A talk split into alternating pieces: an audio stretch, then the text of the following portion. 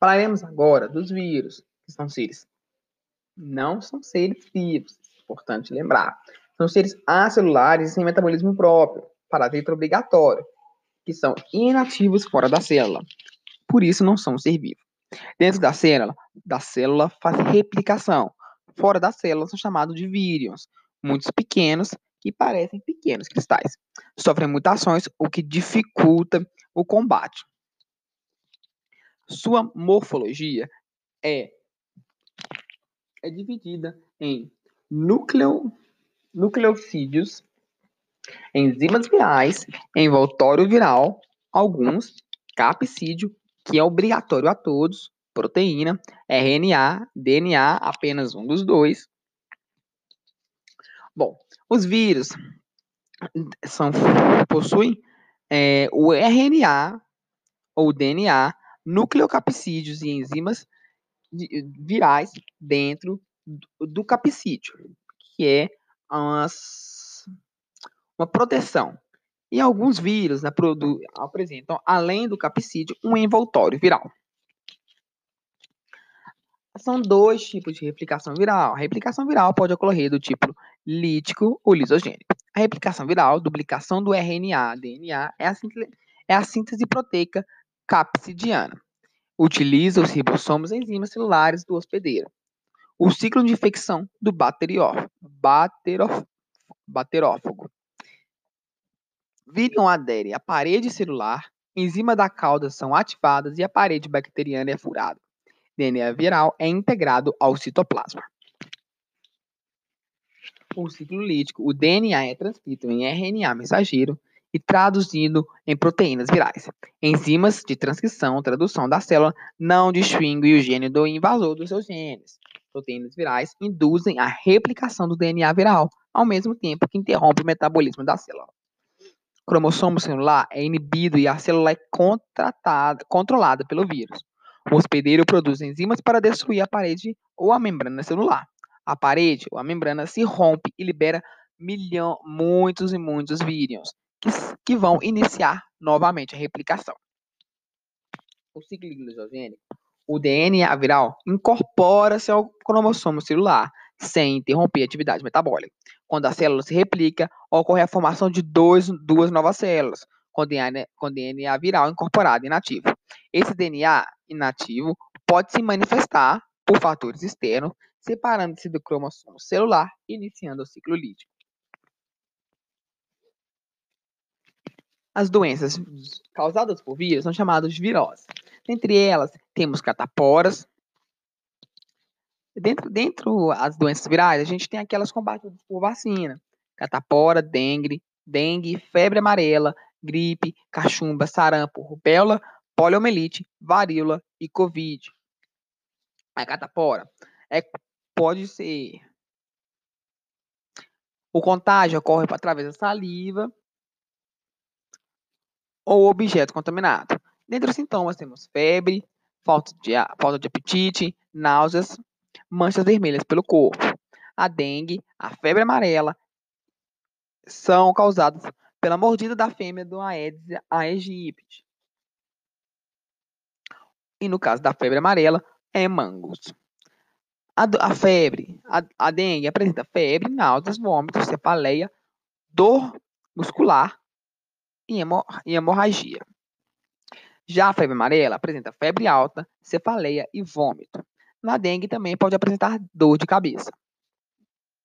A gripe é gripe, cachumba, sarampo, rubéola, poliomielite, varíola são, são né, seu contágio ocorre através de gotículas de saliva, sendo a rubéola pode se ocorrer por forma congênita e a varíola por objetos contaminados por fezes. A gripe apresenta como sintomas difusões respiratórias, febres, dores no corpo, cefaleia, náuseas e vômitos. Já cachumba, dor de cabeça, calafrio, falta de falta de apetite, mal-estar, febre e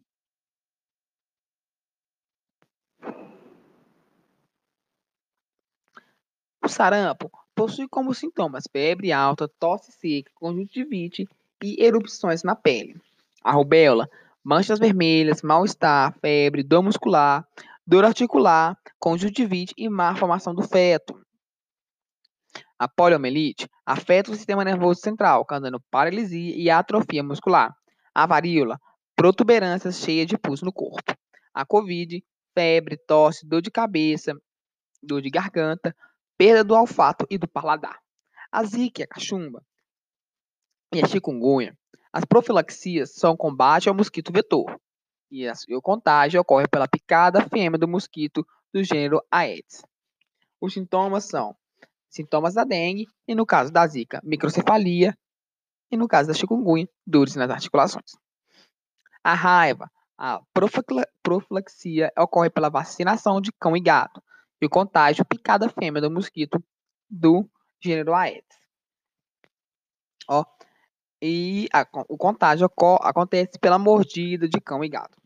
A raiva afeta o sistema nervoso central e pode atingir afeta o sistema nervoso periférico, desculpa, e pode atingir o central. A hepatite A e B tem vacina, a C não possui vacina.